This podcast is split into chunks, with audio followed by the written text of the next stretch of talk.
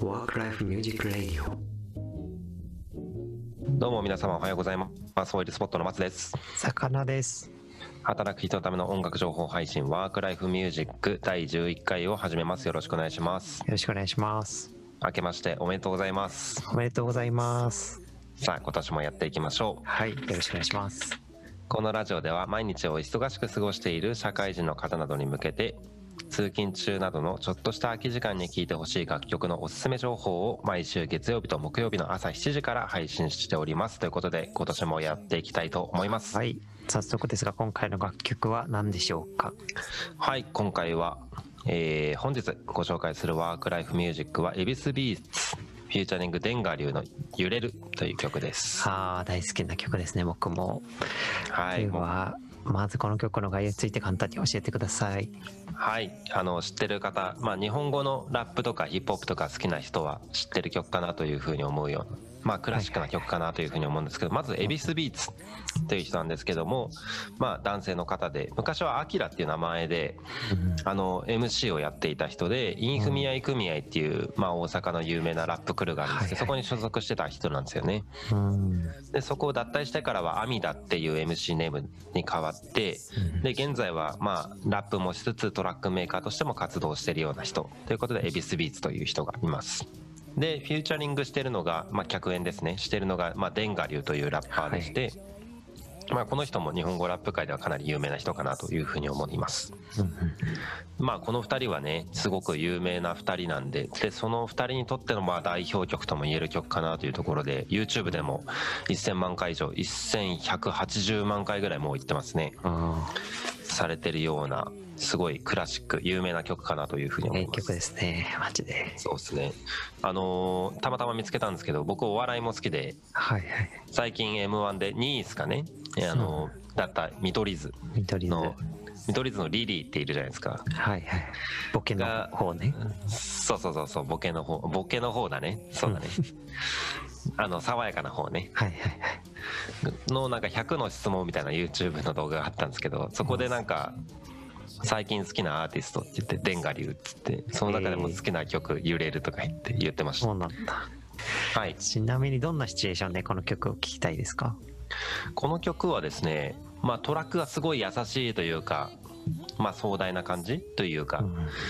感じがあるんですごいリラックスした感じで聴けるんですけど実は歌詞の内容としては結構力強い内容があったりとかして、僕としては結構あの穏やかな気持ちでここから頑張るぞって思うような時に聴きたい曲かなというふうに思っていてはいはいはい。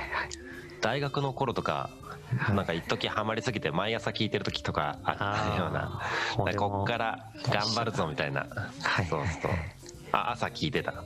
朝、まあ、大学の時俺もなんか長距離バスとか金ないから乗ったりするじゃん大学生の時。はいはいはい。その時まあ車窓を見ながらね聞いてましたねなんかね思いふけっちゃうような感じのいい曲ですよね。車窓に合うんですよこの曲がそうそう。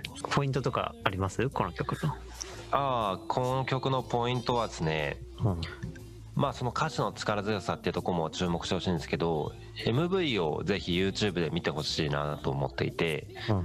まあ、MV の中で、まあ、YouTube で字幕つければあの歌詞も見れるんでそこも味わってほしいし映像がすごい面白くて、まあ、こう日常的な描写を切り取っているというかそのデンガ流が家の中で過ごしている感じとかもあとはあまあ田舎の風景の中でまあ、暮らしてる感じとかそういうなんか日常感が溢れてる感じの MV がすごいあの素敵だなというふうに思っていてうん。だからぜひそれを見てほしいなというふうに思っていますね。歌詞と連動してるというかね日常感の中に。うん。特にサビで揺れるって連呼するところがあるんですけどそこでなんかこう駅のロータリーのとこで自転車でこう回るみたいなシーンがあってなんかそこの日常感というかこう何気なく過ぎていく時間みたいな感じの雰囲気が僕は好きだなというところなんでぜひ見てほしいなと。なるほど。じゃあそこ要チェックですね。はい。はいまあ、 EVISBEATS 他にもいい曲たくさんあるんでぜひうん。この曲いいなと思ったら他にも似たような曲だったりとかもあったりするんでぜひチェックしてほしいなと。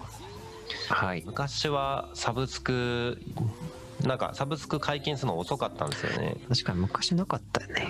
うんで CD 僕集めたりとかしてたんで優越感に浸ってたんですけど、もうあの去年からサブスク年解ぐらいから。禁してもはいはい。みんな聴けるようになってるんでじゃあ聞き放題ですね、みんな。そうですねぜひはい聴いてみてくださいというところですねはい。ありがとうございます。はいというわけで本日のワークライフミュージックは恵比寿ビーツの揺れるでした。概要欄にミュージックビデオのリンクなどを貼ってますのでぜひチェックしてみてください。はい。さてここからはオイルスポットの余談コーナーです。このコーナーではご紹介した音楽にまつわることやその他お知らせなどをざっくばらんにしていけたらというふうに思いますけども本日は何について話しましょうか？2021年になったということで、抱負なんかを話しますか？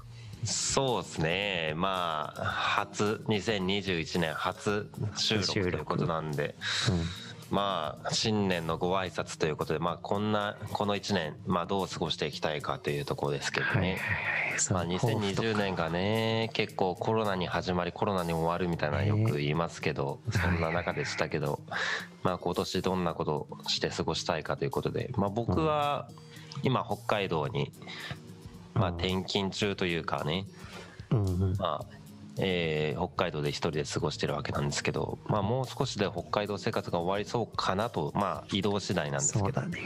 とがあるんで、まあ、この2年間でやってきたことっていうことで、まあ、やりたいことを明確にしつつで、まあ、東京かな横浜かに戻るのかなというような気がするんで、うん。まあ、その時にそこからまた活動を本格化できたらいいなということで結構いろいろ企んではいますね。だね。まあ、コロナなくなればいいけどね。そうですねせっかく戻ってきたのにはいはい外出できないんじゃ、うん北海道と一緒になっちゃうもんね。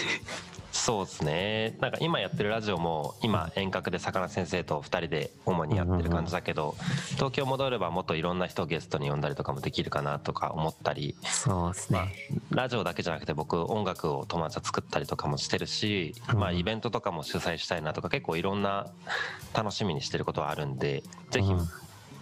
まあ、このラジオでもいろいろ周知したりとかしていけたらなというふうに思うんで結構頑張りたいなと気合いの入ってる1そういった年間。活動をいっぱいやるそう。一年にしたいと。はい。いうことですね。ちなみに坂田先生はなんか目標みたいなの立てるタイプですか？僕は目標は立てないタイプですね。来た。立てないタイプ。具体的にはやっぱないんですね。うん。なるほど。まあもうその時生きてるその一瞬一瞬を全力で生きるということで。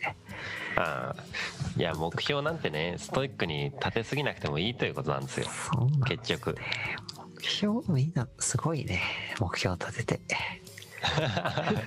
逆に目標立てる人すごいね的なすねごいね。もう揺れて生きていこうよと。そうもう揺れてもうその一瞬一瞬を求めていきますよ。うん。いやそのぐらいの感じでもういいと思いますそういう生き方もありますよっていうことだけねマジカルラブリーの村上的な生き方ってことですか？それはツッコミの方。えーツッコミの方とかそうだね。あの ピンクの方。ピンクの方ね。ピンクの方。あ言ってた、まそう。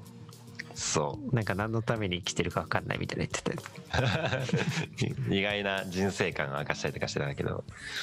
まあ働く皆さんいろんな目標とかねあるかとは思いますけどまあ音楽を聴きながら楽しく過ごしていきましょうということで音楽このはラジオがねいきたいと思います。そうですね。このラジオが少しでもね後押しになってくれればいいなと思いつつ自分たちも楽しみながら毎週そうですね。週2回ですね配信続けていきたいなと思いますんでこれからもよろしくお願いします。頑張っていきましょはい。それではまた次回お会いしましょうう。はい。良い一日をお過ごしください